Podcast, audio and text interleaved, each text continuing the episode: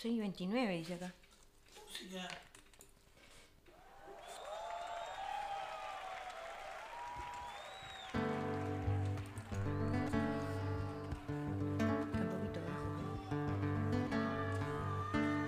Clavo mi remo en el agua, llevo tu remo en el mío.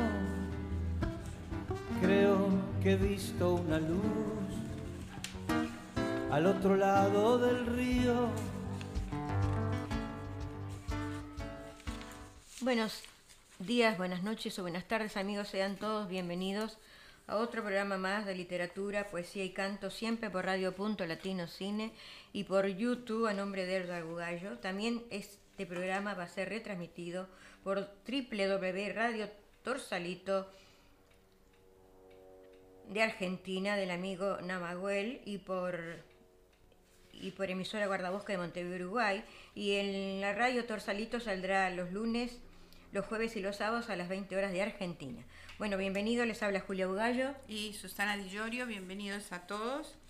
Este otro día más, un día precioso hoy, Julia. Ah, sí, la verdad que sí. Muy Pero de bonito. mañana hacía bastante frío. Frío. Hacía como 8 o 9 grados de mañana. 8 grados. Ahora subió un poquito. No sé si hay 15 o 16 grados. Sí. Bueno, la- ¿qué vamos a hacer? Pero por lo menos hay sol, ¿no? Que el- cuando hay sol este, hay buena vibra para todos nosotros y buena energía. Exacto. Bueno, empezamos el programa de hoy, Susana. Bueno, habla- eh, vamos a presentar eh, a Aníbal Cuello, que, que nos va a cantar. Es un auto, eh, autor, escritor, poeta, escritor de Córdoba, Argentina. Y va a cantar Tu nombre es un poema. Muy bien, lo escuchamos.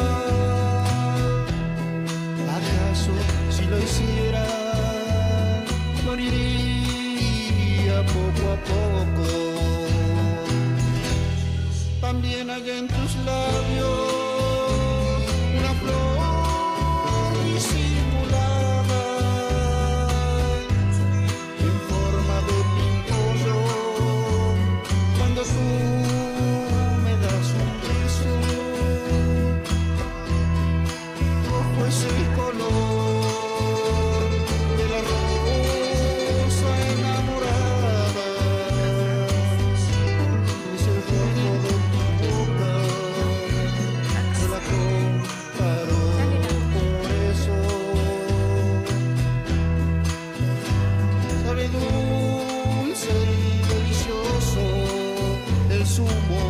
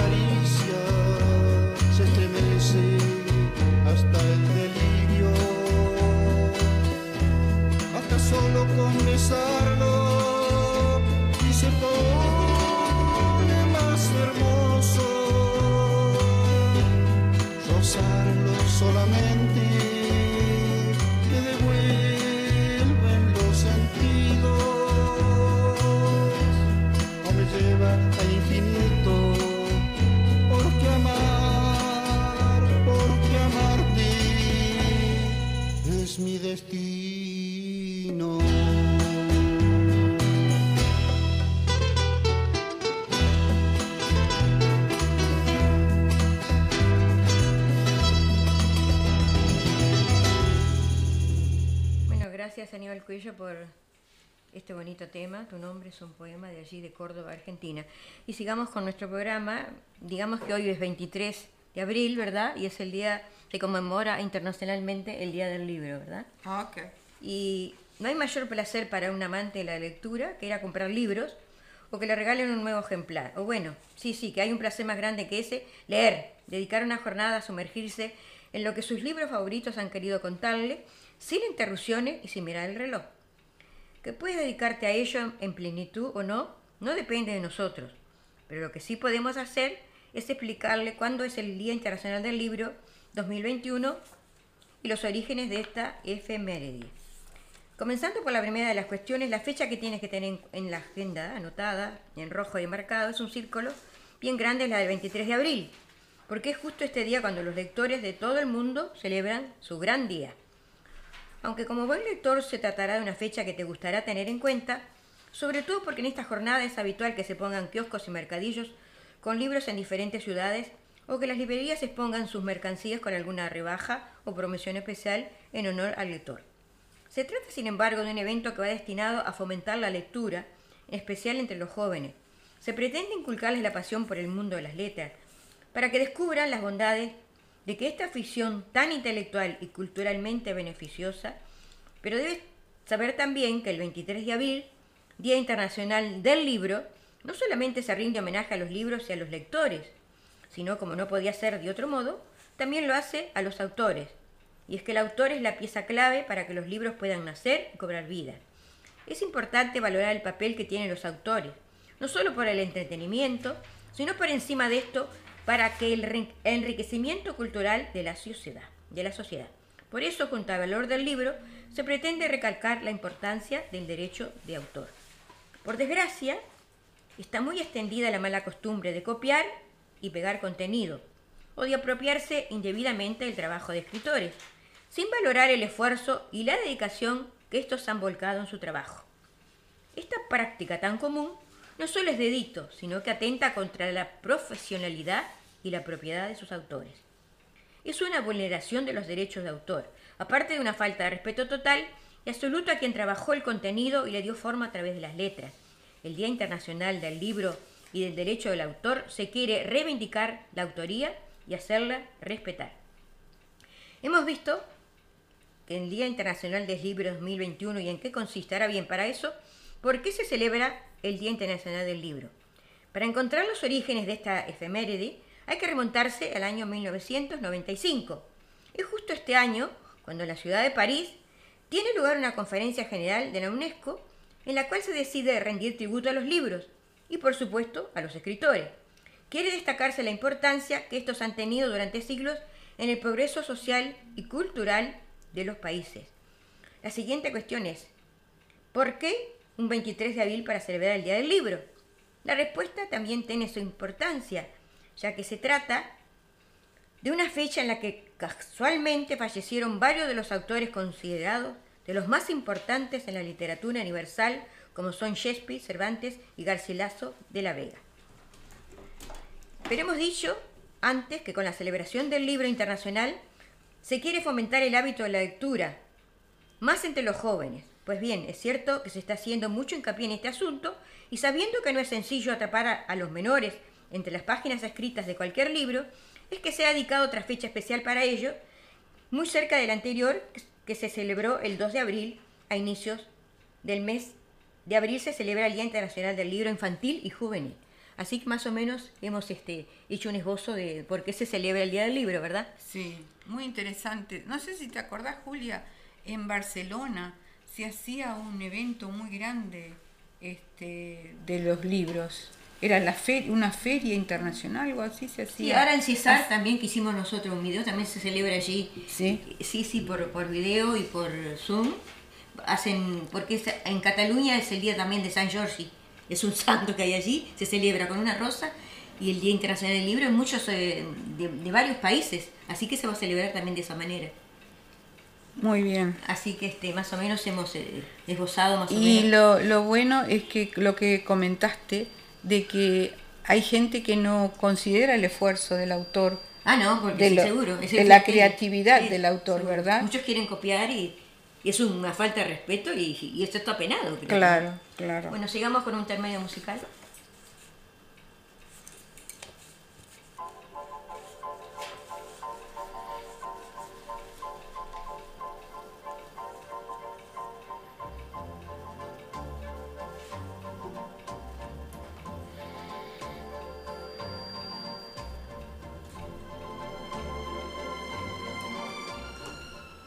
Y ahora este, continuamos nuestro programa con un recitado de Norma Daleiro, mm, titulado Mis sueños, que es escritora, poeta uruguaya de Montevideo. La escuchamos.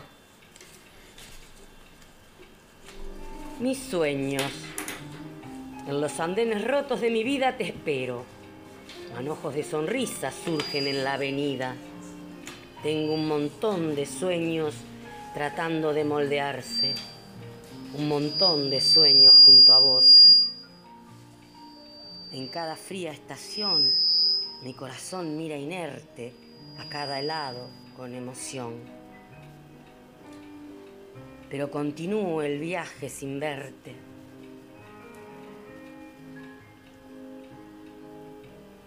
Un montón de maletas negras me interceptaron al subir al vagón.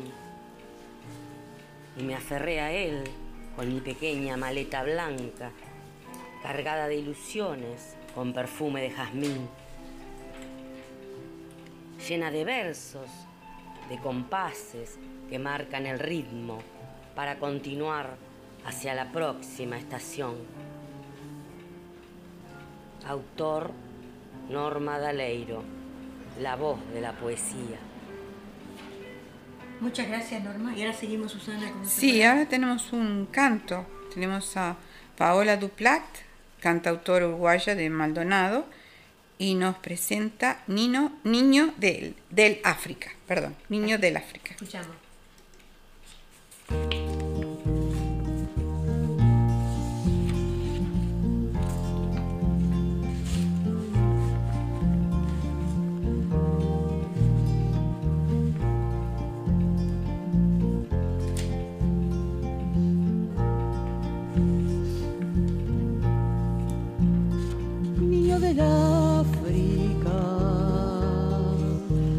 Piel morena,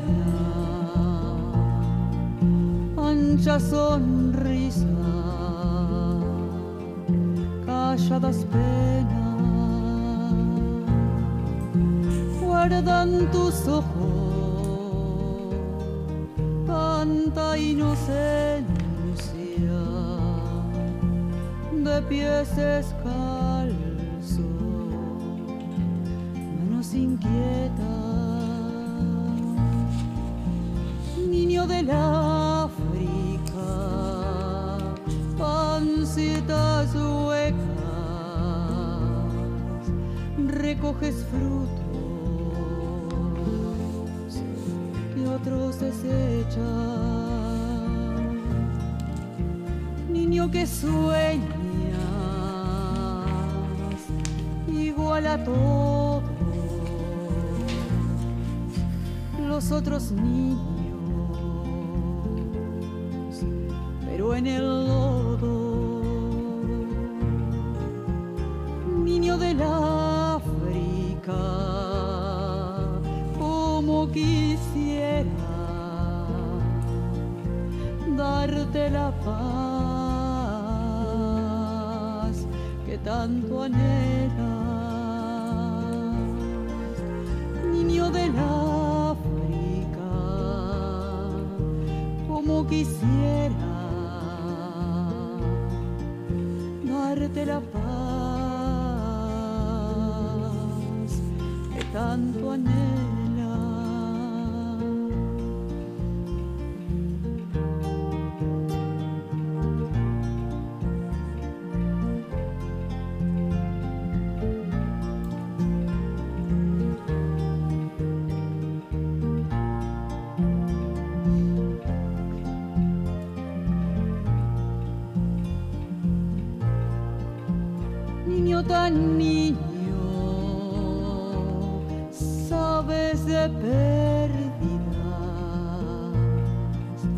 Al paso olor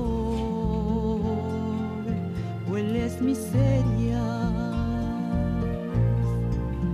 niño del África huérfano esperas a tu familia que nunca llega. Niño que vives tantas carencias, eres tan sabio con tu inocencia. Niño del África, como quisiera darte la paz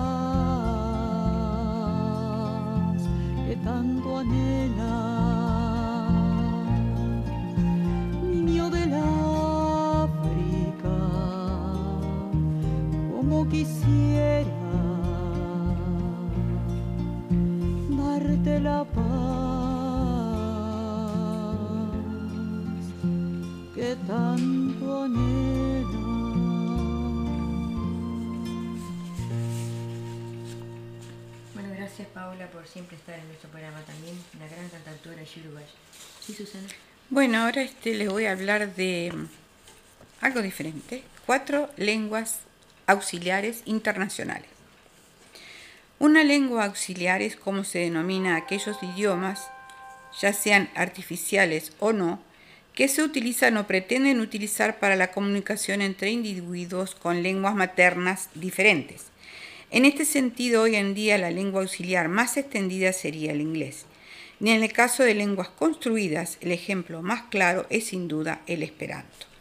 Pero existen muchas otras creadas desde el siglo XIX por lingüistas y estudiosos. Algunas derivan del esperanto, otras intentan aunar las lenguas eslavas o germánicas en un solo idioma. Las que nos interesan en este artículo son aquellas que se crearon para que los que hablamos alguna de las lenguas romances derivadas del latín, alguna incluye también en los habitantes del griego, podamos entendernos sin demasiada dificultad. Aunque es cierto que para el español es relativamente fácil entender a un italiano o a un portugués y viceversa, con el francés y otras lenguas romances la cosa se complica un poco. El objetivo es facilitar el máximo la comprensión, sea cual sea la lengua materna. Pero resulta ciertamente sorprendente cómo es posible entender estas nuevas lenguas sin necesidad de estudiarlas ni tener conocimientos previos. Veamos cuatro de ellas. Interling- interlingue, interlingua, glosa y lingua franca nova.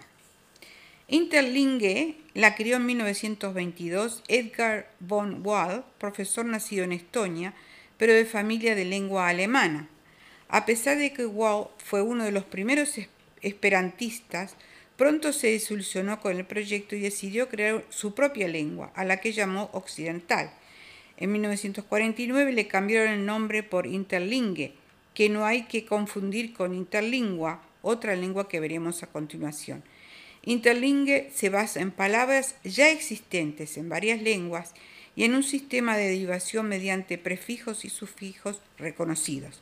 Está creada de tal manera que el resultado es una lengua natural y regular que resulta fácil de entender a primera vista. Interlingua, en 1951 un grupo de lingüistas profesionales crearon la Interlingua de IALA, de la Asociación de la Lengua Auxiliar Internacional, mezclando palabras de las lenguas romances, germánicas y eslavas, deformándolas e inventando otras nuevas. La gramática se inspiró en la del inglés, pero más simplificada. El objetivo de Interlingua es, es ser el idioma universal auxiliar en las comunicaciones internacionales, algo así como una versión moderna del latín. Glosa. El científico Lancelot Hobber diseñó la lengua interglosa durante la Segunda Guerra Mundial y publicó un primer borrador en 1943. Ho- eh, Hogben seleccionó un vocabulario reducido de 800 palabras que pensó que bastarían para una conversación básica entre hablantes de diferentes lenguas maternas, utilizando términos de origen griego y latino. Su idea era crear una lengua auxiliar para un or- orden mundial democrático basada en el lenguaje científico. Y por último, Lingua Franca Nova, LFN, desarrollada por Cornelis George Bory, psicólogo y profesor universitario de Pensilvania a partir de 1965. Está basada en el francés, el italiano, el portugués y el español y el catalán. Su mayor difusión se alcanzó con la llegada de Internet y la creación de diferentes grupos y wikis a partir del 2002. No obstante, el número de hablantes actuales estaría en, en torno a 100. Estas lenguas, Muy eh, eso, sí, y este y hay miles de personas que hablan estas lenguas. Yo, yo escuché un poco, pero la verdad que no. eh, ellos dicen que es fácil. Para mí no era fácil. Yo no entendía. Entendía algunas palabras sueltas, pero en realidad no, no todo el contenido, que ¿viste? mucha gente no, ni sabe tampoco todo eso. Pero me imagino que, como dicen acá, más que nada para las comunicaciones debe ser, ¿no? Sí, debe ser, sí. Yeah. Bueno, vamos a un- una pausa musical. Después seguimos.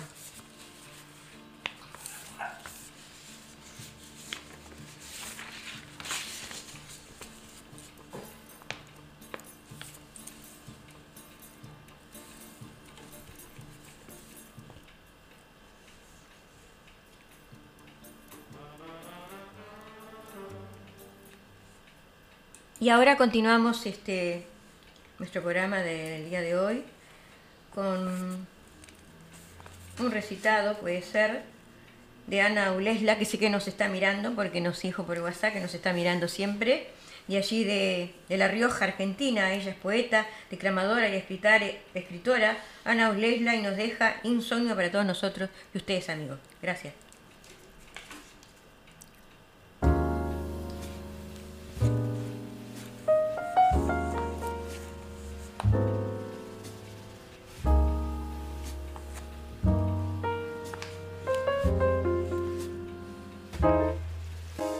¿Qué ves en esa translúcida gota de rocío? ¿Ves el cielo, el mar o acaso mi alma? Mis anhelos secretos, mis regocijos. ¿Ves reflejada mi ilusión o mi esperanza? ¿Serán estos tan fugaces como ella? Que al contacto con el sol tiembla, se desvanece, asciende y vuela para volver a ser inalcanzable estrella. Será quizás inexistente lo que ves. No es, no fue y no será más que proyecciones de tus ojos que ilusos ven lo que no está. ¿Será una lágrima nocturna? ¿Un padecer de hoja, brisna o flor? ¿Será? ¿Podrá ser?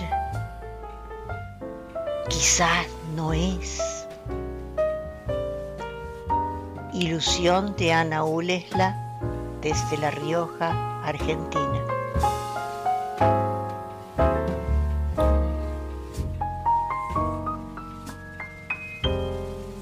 Siempre colaborando, ¿verdad, Susana, en nuestro programa? Sí. Ulesla siempre está colaborando con nuestro programa, así que le, le damos un inmenso abrazo. Muchas desde- gracias, Desde sí. Sydney. Y esperamos que se esté cuidando con este problema que hay aquí, ¿no? Y en todas partes del mundo, ¿no? Sí. Sigamos con nuestro programa, Susana. Bueno, ahora tenemos este, eh, a Claudia Lomena, que de Salta, Argentina, que nos va a cantar de ida y de vuelta. Muy bien.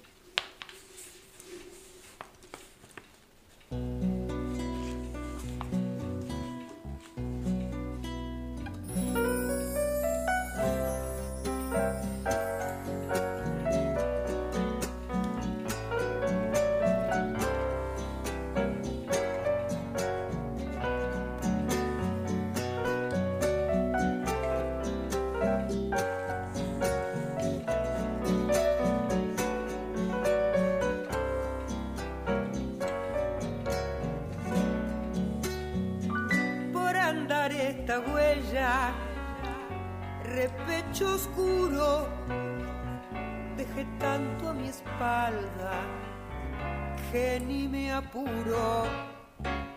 Ya de ser voy dejando, me vuelvo arena, como aquel río salado que una vez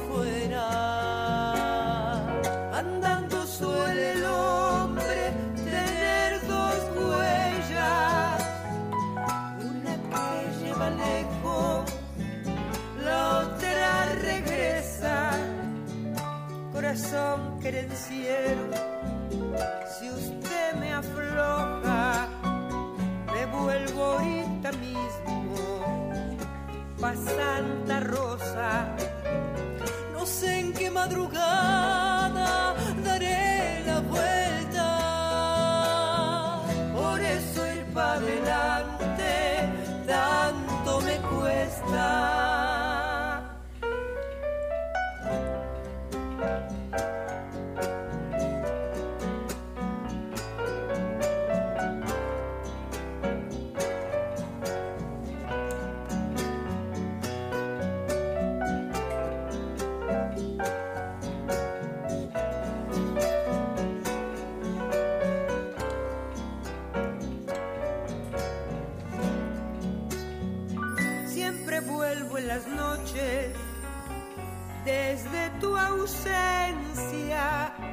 de rastro fresco, lenta paciencia.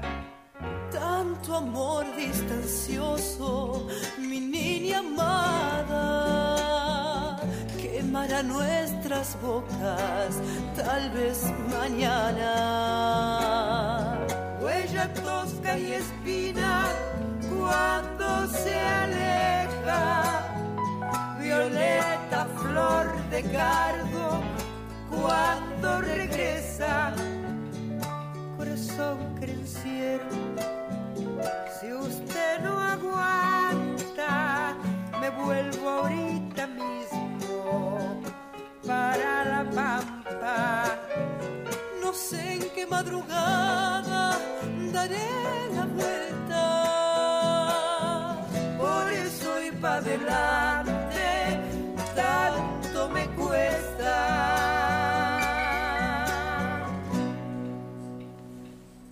Bueno, agradecemos a Claudia Lomeña por estar en nuestro programa, muy bonito como canta. Muy lindo, también. sí, muy lindo De ahí- tema. de Salta, Argentina.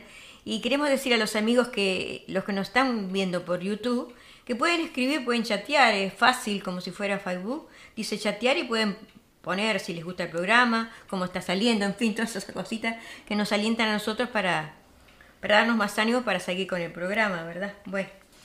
Eh, tienen que entrar a los que están ahí, Eduardo Bugallo, como saben que es el que le está en los controles, gracias por estar siempre en los controles, porque si no, no podríamos hacer Si el no, programa. no podíamos hacer, podríamos ¿no? hacer el programa. Bueno, y ahora seguimos este con seguimos, vamos a seguir eh, con nuestro programa y digamos que cinco maneras en las que Miguel de Cervantes revolucionó la literatura universal. Con su obra, El ingenioso hidalgo Don Quijote de la Mancha de 1605, el autor español escribió la más paradigmática de todas las novelas modernas. Las razones que la mantienen como una obra esencial, este artículo está escrito por Nicolás Carezano, dice, si es cierto que no hay ninguna relación más perfecta que la que tenemos en nuestra lengua materna. Entonces quien haya aprendido en primer lugar el idioma español, todavía puede agradecer la asistencia de Miguel de Cervantes Saavedra. No hace falta más que leer El Quijote publicado por primera vez en Madrid en 1605 para entender por qué sigue siendo uno de los puntos más álgidos de nuestra lengua. Sin embargo, las razones por las cuales la figura literaria de Cervantes aún gravita entre nosotros no están en la afirmación apresurada que lo ubica como el inventor de la novela. Un repaso rápido por el argumento del Quijote puede aclarar el malentendido. Si Don Quijote lee novelas es porque éstas ya se habían escrito. En efecto, en su época existían las novelas de caballería, la novela italianas y las novelas pastoriles y bizantinas, por lo que Cervantes no inventó el género novelesco, sino que escribió la más paradigmática de todas las novelas modernas. Para comprender lo que el ingenioso hidalgo Don Quijote de la Mancha tenía de original hacia 1605, hay que repasar las costuras de un texto escandalosamente novedoso, aunque al mismo tiempo radicalmente consumado. Lo que Cervantes plantea, apenas al comienzo de su novela, es innovador. Si la sensación de muchos de sus contemporáneos era que la ficción no tenía tantas herramientas como la historia a la hora de retratar la realidad, los esfuerzos de algunos para lidiar con esta tensión fueron penosos, como cuando Luis Zapata, el autor de Carlos Famoso, una crónica sobre la conquista del Nuevo Mundo, utiliza astéricos para señalar cuáles episodios son ficticios y cuáles verdaderos. Por su parte, el, nar- el narrador del Quijote, obsesionado por contar una historia verdadera, afirma que los eventos suceden en algún lugar de la Mancha, de cuyo nombre no quiero acordarme. De este modo sacude a través de la ambigüedad y la ironía lo que, hasta entonces, eran los principios básicos de la ficción literaria. El nuevo concepto cervantino de narración es tan sostificado que todavía resulta novedoso. Un destacado escritor norteamericano como Daniel Ski, un destacado escritor norteamericano, vuelvo a recalcar, usa en la Casa de Hojas el mismo procedimiento y por eso su novela más celebrada se trata del comentario que alguien hace acerca de un manuscrito que cayó en sus manos. Como explica Cervantes, el autor del texto en realidad no es otro que Cide Amete Banengue por lo que toda la novela más que una traducción que el propio Cervantes encarga, traduce y edita. Es estando un día en el Alcaná de Toledo donde encuentra un manuscrito titulado Historia de Don Quijote de la Mancha, escrita por Cide Hamete Benengili, historiador arábigo.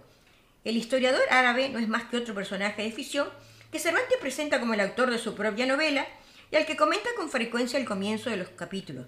Entra así de Hamate, cronista de esta grande historia, con estas palabras en este capítulo. Juro como católico cristiano. Cuatro siglos después, en otra prueba del alcance de la predigitación literaria de Cervantes en la Casa de Hojas 2000, es Johnny Truan el que encuentra el manuscrito de Zampano, al que glosará largamente en un gesto sopaladamente cervantino. Después de todo, nadie que pretende escribir bien copiaría los procedimientos de la Madiz de Gaula, publicado en 1508 en Zaragoza, o los artilugios dilucidos del Quijote de Alfonso Fernández de Avellaneda, el escritor que compuso la segunda parte del Quijote antes que Cervantes. Así que otro de los grandes resortes novelísticos que cambió el Quijote es en la perspectiva. Si el lector adopta el punto de vista de cualquier compañero de viaje del caballero y del escudero que no esté loco, puede ver el problema desde otro ángulo. De un golpe Cervantes transformó por completo el enfoque de la narración y ensanchó el radio de acción de la prosa novelística, y es que en un artificio eminentemente barroco, en el Quijote, cuentan en igual medida los puntos de vista de los personajes. El autor y el lector. Los personajes ven desde otro lugar las locuras del caballero y su escudero. Yo no te entiendo, Sancho, le dice Ricote, pero paréceme que todo lo que dices es disparate. El autor afirma lo lógico, lo que sucede. ¿Quién no había de reír entre los circunstantes viendo la locura del amo y la simplicidad del criado? El lector es capaz de juzgar la pobre calidad del Quijote de Avellaneda. El que hubiera leído la primera parte de la historia, no es posible que tenga gusto en leer esta segunda. Así que es el resultado una especie de espejo cuya refracción añade una dimensión más a la novela. Así que son todas Curioso, cosas- ¿no? Esas cosas todas importantes que no, no, no sabíamos muchas cosas, ¿no? Pero parece que, que han sucedido y, y esto, este artículo salió ahora también, el 19 de abril. Es todo de, de- de- fresquito, ¿no? Estas cosas que sale de, de cómo Muy curioso, ¿no? Muchas cosas, no, no sabía. la yo literatura eso. universal. No sabía yo tampoco, pero vamos a un tema musical.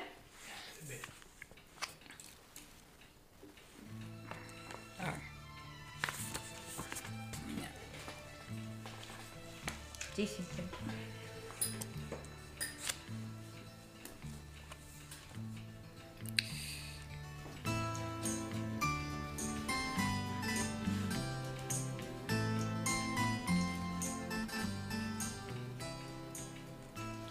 Queremos saludar a, Beatriz de allí de, Uruguay. Dice, bueno, bueno, muchas gracias este, por siempre estar en nuestros programas allí de perfiles de tango, amiga nuestra de allí de Uruguay. Así que un gran saludo. Gracias, Beatriz, por estar. Y, gracias, y, y espero que se estén cuidando por allí con todo tanto problema que hay allí con, con este problema de la pandemia, ¿verdad? Este, y ahora sigamos con, con el Una- programa. Con una poesía, Julia. Sí. Eh, bien, alguna poesía, sí.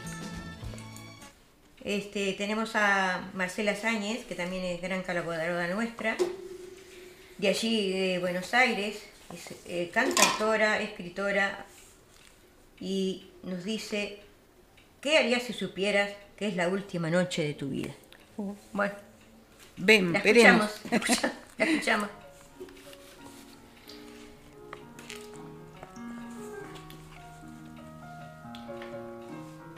¿Qué harías si supieras que es la última noche de tu vida? La bebería con ansias, sin perder ningún detalle, a través de la ventana que da al patio y a la calle. Buscaría entre sus sombras indescifrables misterios, indagaría el silencio de la luz, su cautiverio. Y cuando musas y hechizos ni conjuros respondieran, bajaría las cortinas. El brillo rescataría su canto, de las ranas su croar, del crepúsculo la letanía. Cerraría los ojos y la crearía.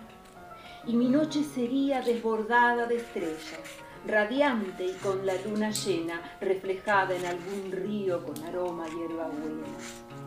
Y mientras duendes traviesos se envuelven en amoríos, me verían mis pies descalzos de la pradera rocío. Un abrazo muy grande para mis amigos de amigas y mis amigos de literatura, poesía y canto. Y este fue ¿Qué harías si supieras que es la última noche de tu vida?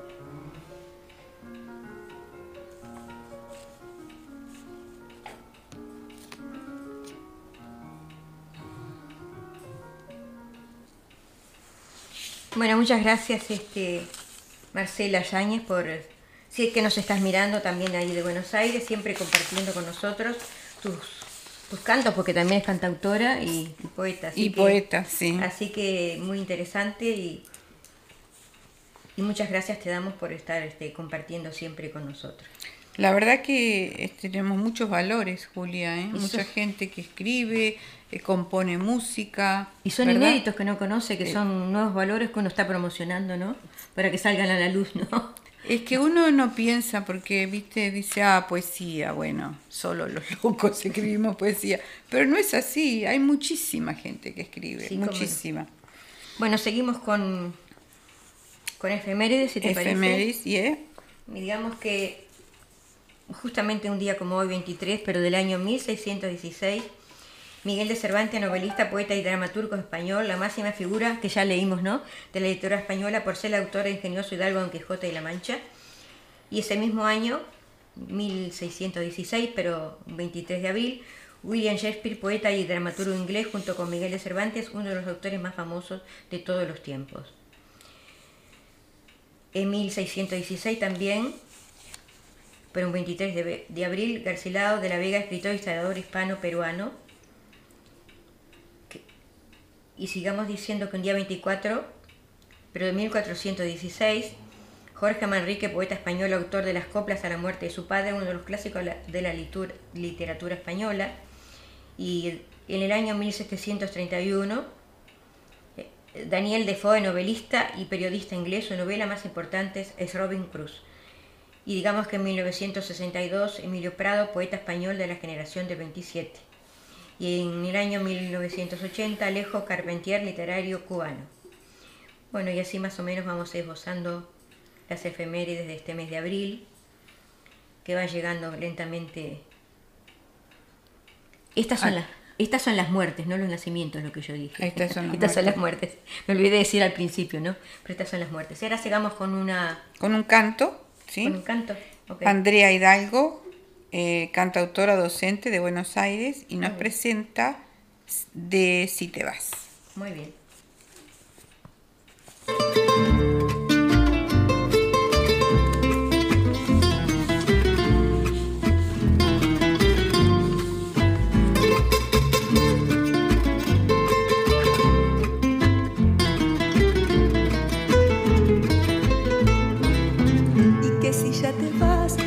pasión se terminó.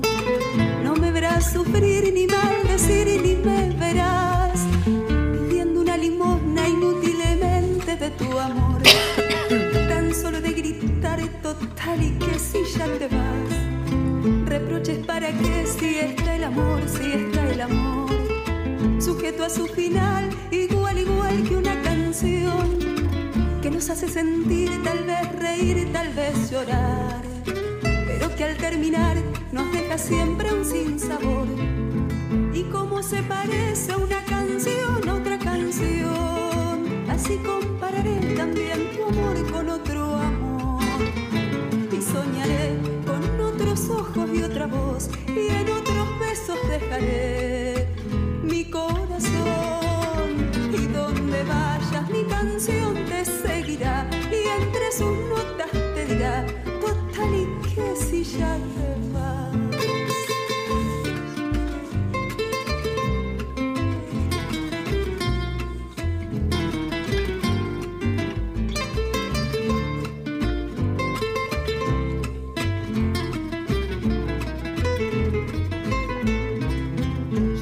sol de ayer impide ver el sol de hoy. Por eso si te vas he de llorar sin sol de amor.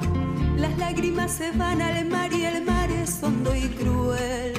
Las lágrimas en él son un vaivén de espuma y sal. Reproches para que si está el amor, si está el amor. Sujeto a su final, igual, igual que una canción nos hace sentir, tal vez reír, tal vez llorar, pero que al terminar nos deja siempre un sinsabor. Y como se parece una canción a otra canción, así compararé también tu amor con otro amor. Y soñaré con otros ojos y otra voz, y en otros besos dejaré mi corazón. Donde vayas mi canción te seguirá y entre sus notas te dirá. Total y que si ya te vas.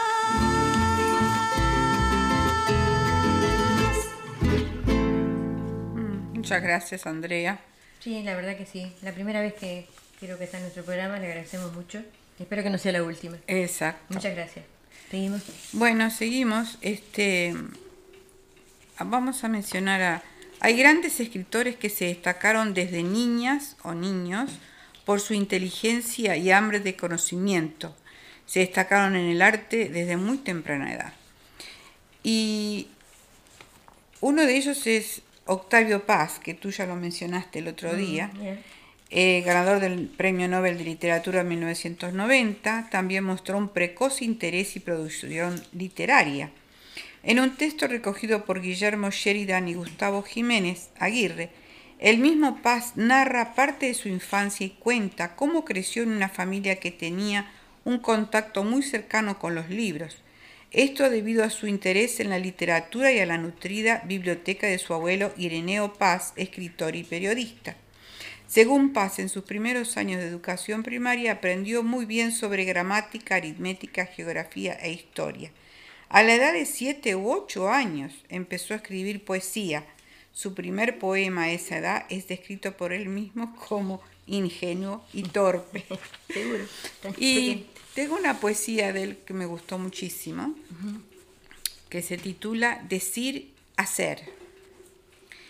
Entre lo que veo y digo, entre lo que digo y callo, entre lo que callo y sueño, entre lo que sueño y olvido, la poesía se desliza entre sí y el no. Dice lo que callo, calla lo que digo, sueña lo que olvido. No es un decir, es un hacer. Es un hacer que es un decir. La poesía se dice y se oye, es real. Y apenas digo es real, se disipa. Así es más real. Idea palpable, palabra impalpable. La poesía va y viene entre lo que es y lo que no es. Teje reflejos y los desteje. La poesía siembra ojos en las páginas, siembra palabras en los ojos. Los ojos hablan, las palabras miran, las miradas piensan. Oír los pensamientos, ver lo que decimos, tocar el cuerpo de la idea. Los ojos se cierran, las palabras se abren. Muy bonita. Muy linda, ¿verdad? Muy bonita la, poesía. Me gustó mucho. Sigamos con otro tema musical.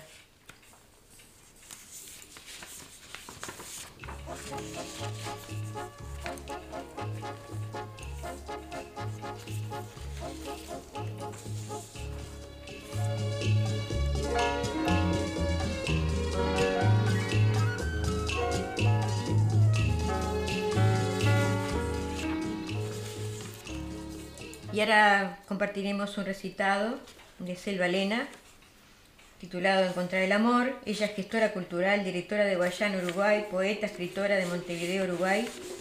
La escuchamos con todo gusto. Encontrar el amor.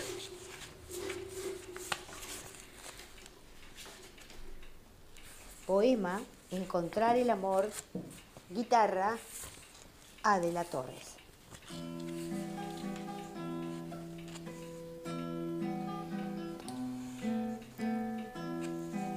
Encontrar el amor, encontrar la paz, la tibieza, el candor escondido, la dulzura, la pureza, la pureza de lo ya vivido embriagarme en caricias sinceras, espontáneas, etéreas, sin apuros, sin prisas, sin temores, sin deudas. Conquistarme de verdad, sin apremios, sin irónicas palabras que transforman mi vida en una incógnita. Quiero creer en tus ojos, quiero escuchar de tu boca que yo soy parte de ti, como un río que desborda. ¿Cuál es el arte de amar? Sin críticas, sin prejuicios. Tú y yo ya fuimos uno, volvamos a los inicios. Pero suéltame los lazos para volar y volar.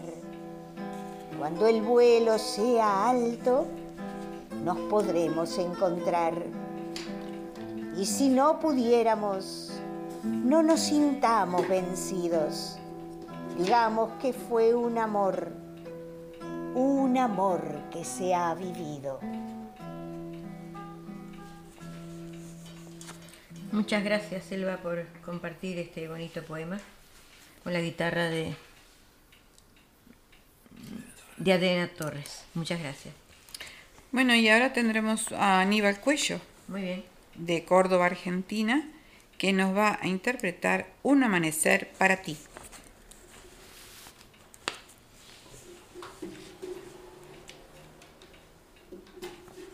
Lo escuchamos.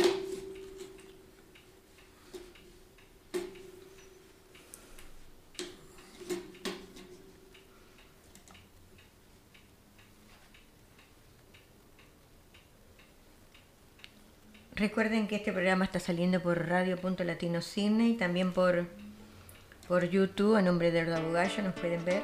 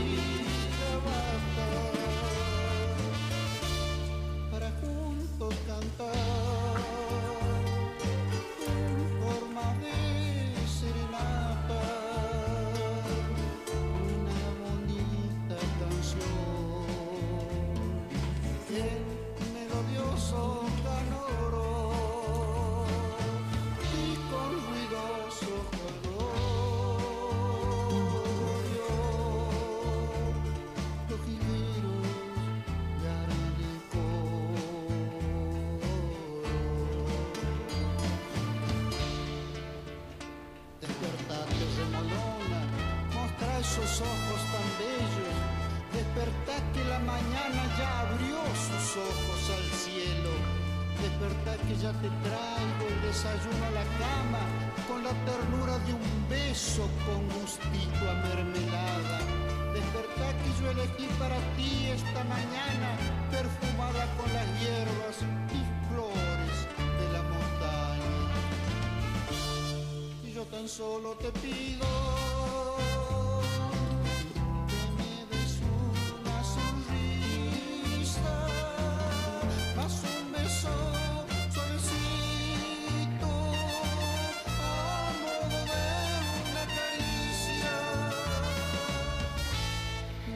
tus labios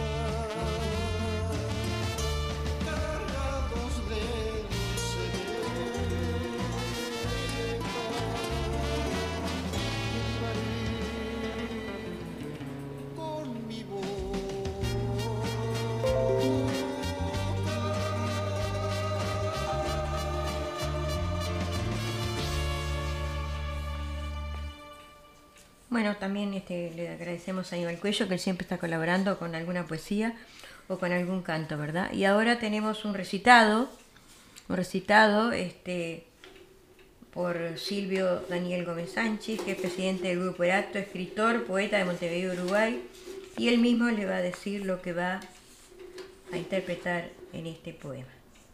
Lo escuchamos, amigos. Para, para el programa en Sydney, programa radial en Sydney, Australia, de Julia Bugallo, de Edward Bugallo, de Susana Di Llorio, esta poesía que se titula El Ángel Moreno. Angelito Canela, Angelito Moreno, déjame estrechar tu cuerpecito inerte. Una valija oscura ha sido tu cuna de muerte, testigo de una locura, el lago mudo, verde. Angelito Canela, Angelito Moreno, déjame acunarte cerquita de mi pecho, lavar con mis lágrimas tu morenita frente, acariciar con mis manos tu ondeado cabello. Angelito Canela, Angelito Moreno, tu madre te trajo a este mundo enfermo, llevada por la vida triste y cruda, mató el fruto de su triste existencia. Angelito Canela, Angelito Moreno, déjame llorarte por tu mala suerte. Extendiendo al cielo brazos torpes y fríos, los árboles imploran para ella el castigo. Angelito Canela, Angelito Moreno, el lago verde mudo todavía llora en silencio mientras la gente pregunta cuál ha sido el mal que tú has hecho. Esta poesía pertenece a la poeta Susana Di Llorio, nacida en Montevideo, Uruguay, y están publicados en la antología Tiempo de Letras del grupo literario Palabras. Para ella, mi reconocimiento a, a su obra literaria. Muchísimas gracias, amigos. Bueno, una sorpresa para vos, ¿viste? Una sorpresa. La verdad que... Era una sorpresa para ti. Que me he emocionado. Muchísimas gracias, este, Silvio Daniel Gómez Sánchez. Eh, no lo esperaba. Y que él trabaja con esta Lolinelli, que es amiga tuya, ¿no? Él trabaja con ella. Marine, ay, sí, eh. sí, trabaja con ella. ¿Sabés que tiene el, el libro que tú, este, que tú tenés con Sí. Porque ellos lo sacaron. Bueno, si hay un Muchas poquito- gracias. Sí, muy, muy amable. Este, era una sorpresa, por eso yo este, dije otra cosa. No decía, acá dice otra cosa, pero era para ti una sorpresa, como él me dijo. Un gran saludo para Julia, Silvia, de Edward y audiencia de Radio Latino, donde Tacuarembó, Uruguay. Muchas gracias, Nuri. Un abrazo para ti y que sigan los éxitos cuando se pueda hacer este, los eventos ahí, ¿no? Bueno, vamos a una pequeña cosa que, que todavía es temprano, son y 25. Digamos, Héroes del Silencio. Vamos a conocer la canción que inspiraron Mario Benedetti y Pablo Neruda. Ambos poetas fueron referenciados por Enrique Bumburi. Digamos que dos frases no hacen un plagio. Con esta frase Enrique Bumburi se defendía de las acusaciones de plagio que se han hecho en su contra, derivadas de la canción El hombre delgado que no flaqueará jamás, y que formaba parte de uno de los poemas de Pedro Casariego Córdoba. De acuerdo con el Saragazano, estos señalamientos solamente se han hecho en los medios de comunicación y nunca ante las autoridades pertinentes. Además de esto, el músico nunca ha negado a utilizar frases de actores, escritores e inclusive titulares que ha encontrado en los diarios. Con la oración antes mencionada, el autor buscaba dar a entender que las pistas que compone suelen estar influenciadas por otras figuras, pero que no roba el trabajo de los demás, ya que solamente hace uso de temas que anota en una libreta. ¿Qué canción inspiraron Benedetti y Pablo Neruda? Opio es el onceavo track del disco Avalancha, una de las producciones más emblemáticas de la banda Héroes del Silencio. La canción tiene los créditos de Perro Andreu, Alan Kibi, Joaquín Cardiel, Juan Valdivia y el mismo Enrique Bamburi, por lo que no se debe responsabilizar únicamente a él por el resultado final. Esta pieza de 6 minutos con 17 segundos fue lanzada con todo en el CD el 18 de septiembre de 1995 y hace alusión a los efectos que tiene el opio en las personas y en la sociedad. Una de sus estrofas está íntimamente ligado a Mario Benedet- Benedetti y a su poema Todavía, del cual se desprende uno de los versos más íconos para los seguidores de su obra. Así que de este fragmento, dice, se extrae el estribillo de la canción lanzada por la banda española, el cual ha sido cantado desde hace 26 años sin que muchos de los fans sepan de dónde se origina. Así que es una cosa bastante interesante, ¿verdad? Yeah. Bueno, ese es- es- sigue más largo, pero quería hacer alusión a esto, pero no lo sigo porque se nos viene el programa encima. Este, espero que te haya gustado la- lo que Sí. te mandaron de, de Uruguay a Montevideo y te hayan emocionado. Una, así que- yeah, una así que- sorpresa muy grande. Yeah. bueno, así que vamos finalizando nuestro programa. Muchas gracias. eh, ya le agradecí a, a Nuri también. Este, y ahora finalizamos como siempre con algún poema de, de nosotras mismas Ujú. para darle final a este programa en el día de hoy. Cuídense mucho amigos y les dejamos los poemas. ¿Empezás tú? Este, ¿Es cortita Bueno. o larga tú? No, es corta. Porque después viene el informativo De Eduardo. Sí. Mm, No, es corta. El diario oral de, de, de Radio Punto Latino, sí. Ah, se titula Manos. Cobijan a un pájaro herido y protegen al desvalido. Acarician un pétalo salpicado por gotas de rocío. Exploran muchas veces lo prohibido o imploran perdón para el culpable. Felicitan con calor al homenajeado o castigan con rigor al perverso. Aplauden con fervor al que ha ganado, amenazan con dureza al malvado. Le dicen adiós al que parte, detienen al niño travieso. Sirven de herramienta al que trabaja, consuelan al que sufre. Se unen en plegaria o rezo, se levantan con ira o desafío. Enlazan los enamorados, tejen o cosen el mejor vestido, pintan el cuadro más bonito, sostienen la pluma que escribe versos floridos. Manos, un tesoro escondido. Muy buena, muy buena tu poesía. Y ahora este, yo les voy a interpretar una poesía cortita que está en este libro Antología de los Olvidados y otro. Y dice así, Soledad se titula. Soledad, amiga mía, has venido sin llamarte. Te has colado en mi casa, en mi entorno, en mi mente. Perdóname, no quiero lastimarte. No eres bienvenida para nada. Al contrario, quisiera desterrarte. No sé por qué has venido, si yo quisiera olvidarte. Arrancarte de mi ser, de mis huesos, de mi ambiente, pero eres tan constante, persistente, sin quebranto. Soledad de mis tormentos, ay, quien pudiera matarte, solamente de una vez, de una vez y para siempre. Muy Bueno, linda. este Muy emotiva. sigamos al final de nuestro programa Literatura, Poesía y Canto. Esperemos que haya sido del agrado de todos los que han integrado este programa en el día de hoy, 23 Bueno, de muchas gracias por escucharnos y por estar con nosotros. Sí, cómo no. Este, y los esperamos el jueves que viene. El viernes. El viernes, sí, yo me confundo siempre, como era el jueves primero, siempre digo el jueves el viernes.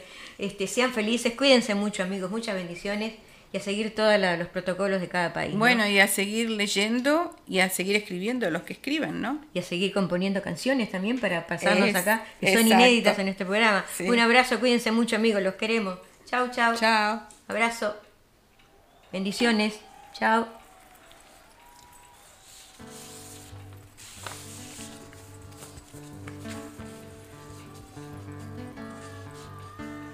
Clavo mi remo en el agua, llevo tu remo en el mío. Creo que he visto una luz al otro lado del río.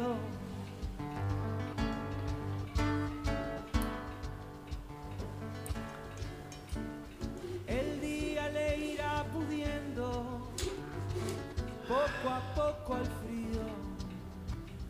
Creo que he visto una luz al otro lado del río. Sobre todo creo que no todo está perdido. Tanta lágrima